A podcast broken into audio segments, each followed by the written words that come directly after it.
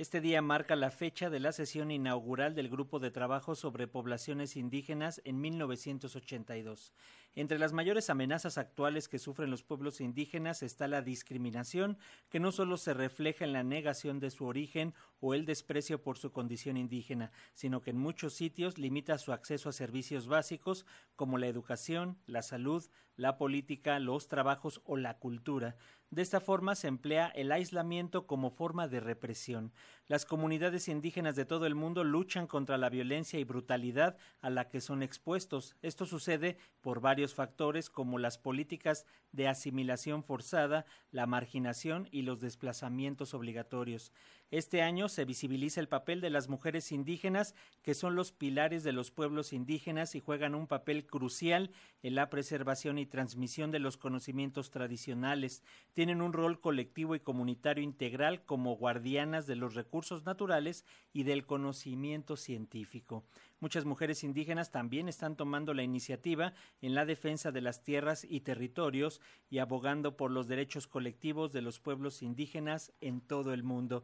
Y esta mañana vamos a conversar y le agradecemos a Efraín Avilés, él es comunero de Nahuatzen, Michoacán. Allí en Nahuatzen se instaló el primer Consejo Comunal Indígena después de que la población desconoció al ayuntamiento en Asamblea General en septiembre de 2015 y hasta el 2018, por acuerdo del Tribunal Electoral, reconoció a las autoridades tradicionales de la comunidad purépecha.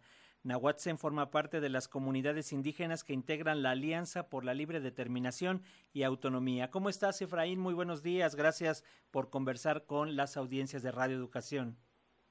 Hola, ¿qué tal? Con mucho gusto. Eh, un saludo a todos los radioescuchas.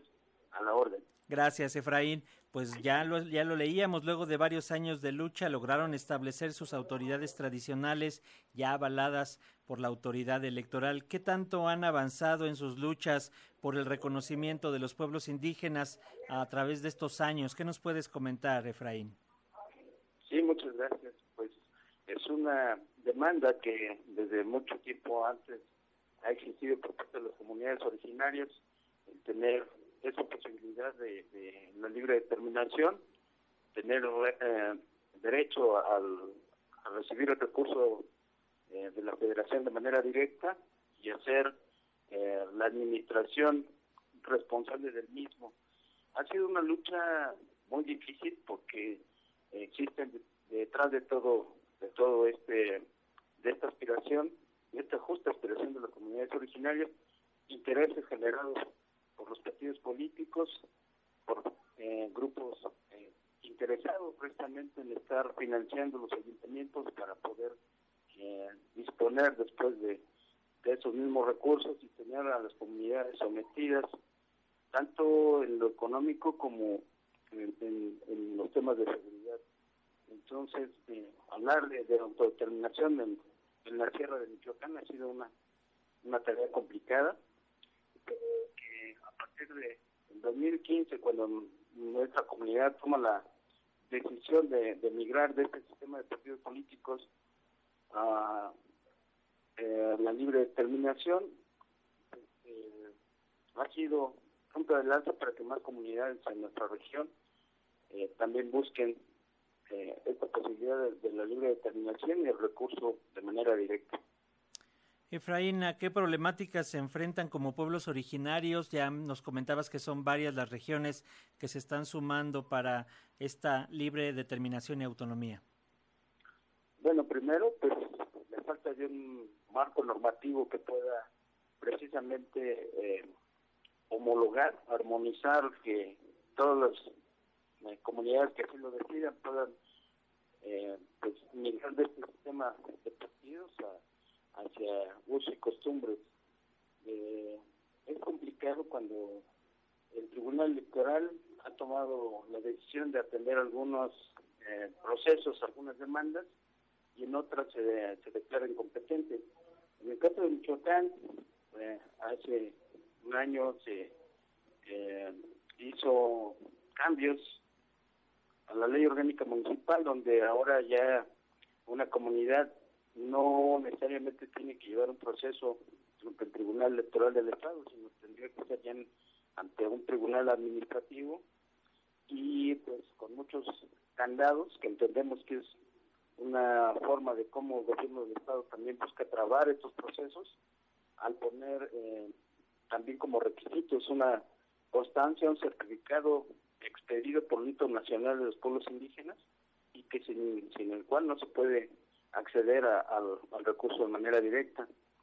Eh, cabe mencionar que parte de ese recurso que corresponde a nuestras comunidades es precisamente para el tema de seguridad, algo que ha generado inquietud, desacuerdo y problemática en el tema de las rondas comunitarias y, que pues para nosotros es eh, importante tener eh, estos equipos de seguridad eh, dado el grado de violencia e inseguridad que se vive en nuestro, estado.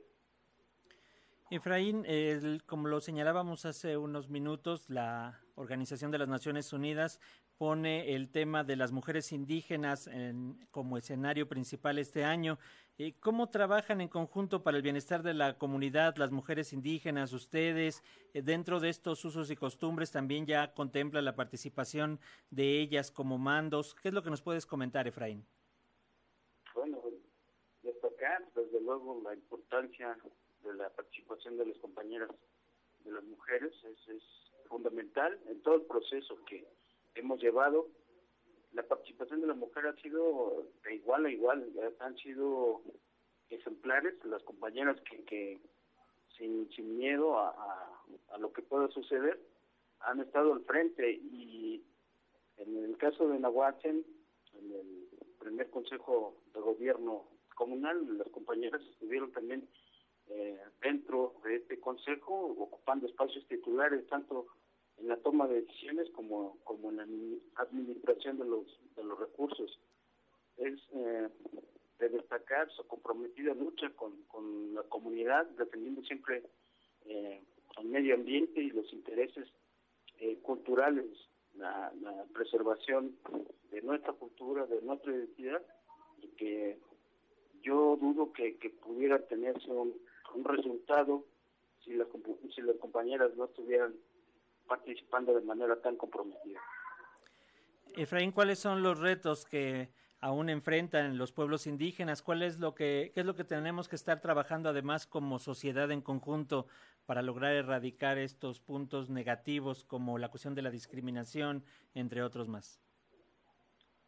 Bueno, eh, sigue siendo para nosotros un, un tema muy importante el tener eh, a nivel nacional una ley eh, que, armonice con todos los estados de la República esta posibilidad de, dar ese, paso a la libre determinación.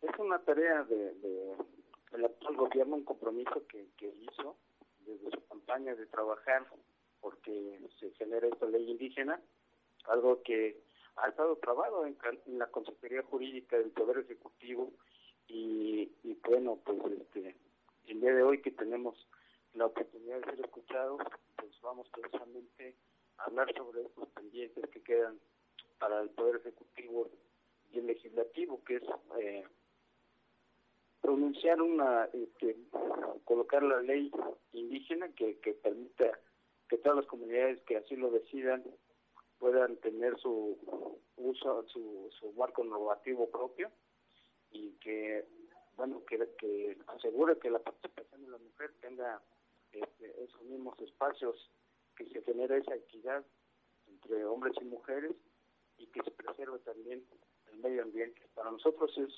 es fundamental que realmente sea efectivo el cuidado del medio ambiente en el caso de nuestro estado ha sido eh, duramente golpeado por el tema de eh, la devastación forestal y que ha sido ahora este tema con, con tantas huertas de aguacate. En cambio, de eso de suelo no, no es eh, legal, sin embargo, ha habido un consentimiento y, creemos que hay complicidad también en eso por parte del, gobierno del Estado, permitir eh, tanto cambio de uso de suelo.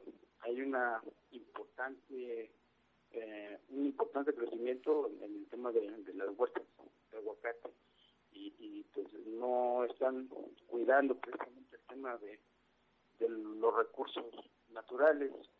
No tenemos tenemos ya esa cantidad de agua potable que, hace unos años teníamos y la problemática que viene para las generaciones eh, futuras.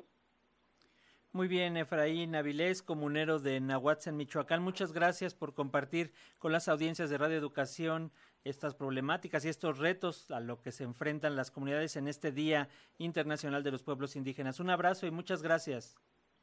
Muchas gracias. Hasta pronto, gracias.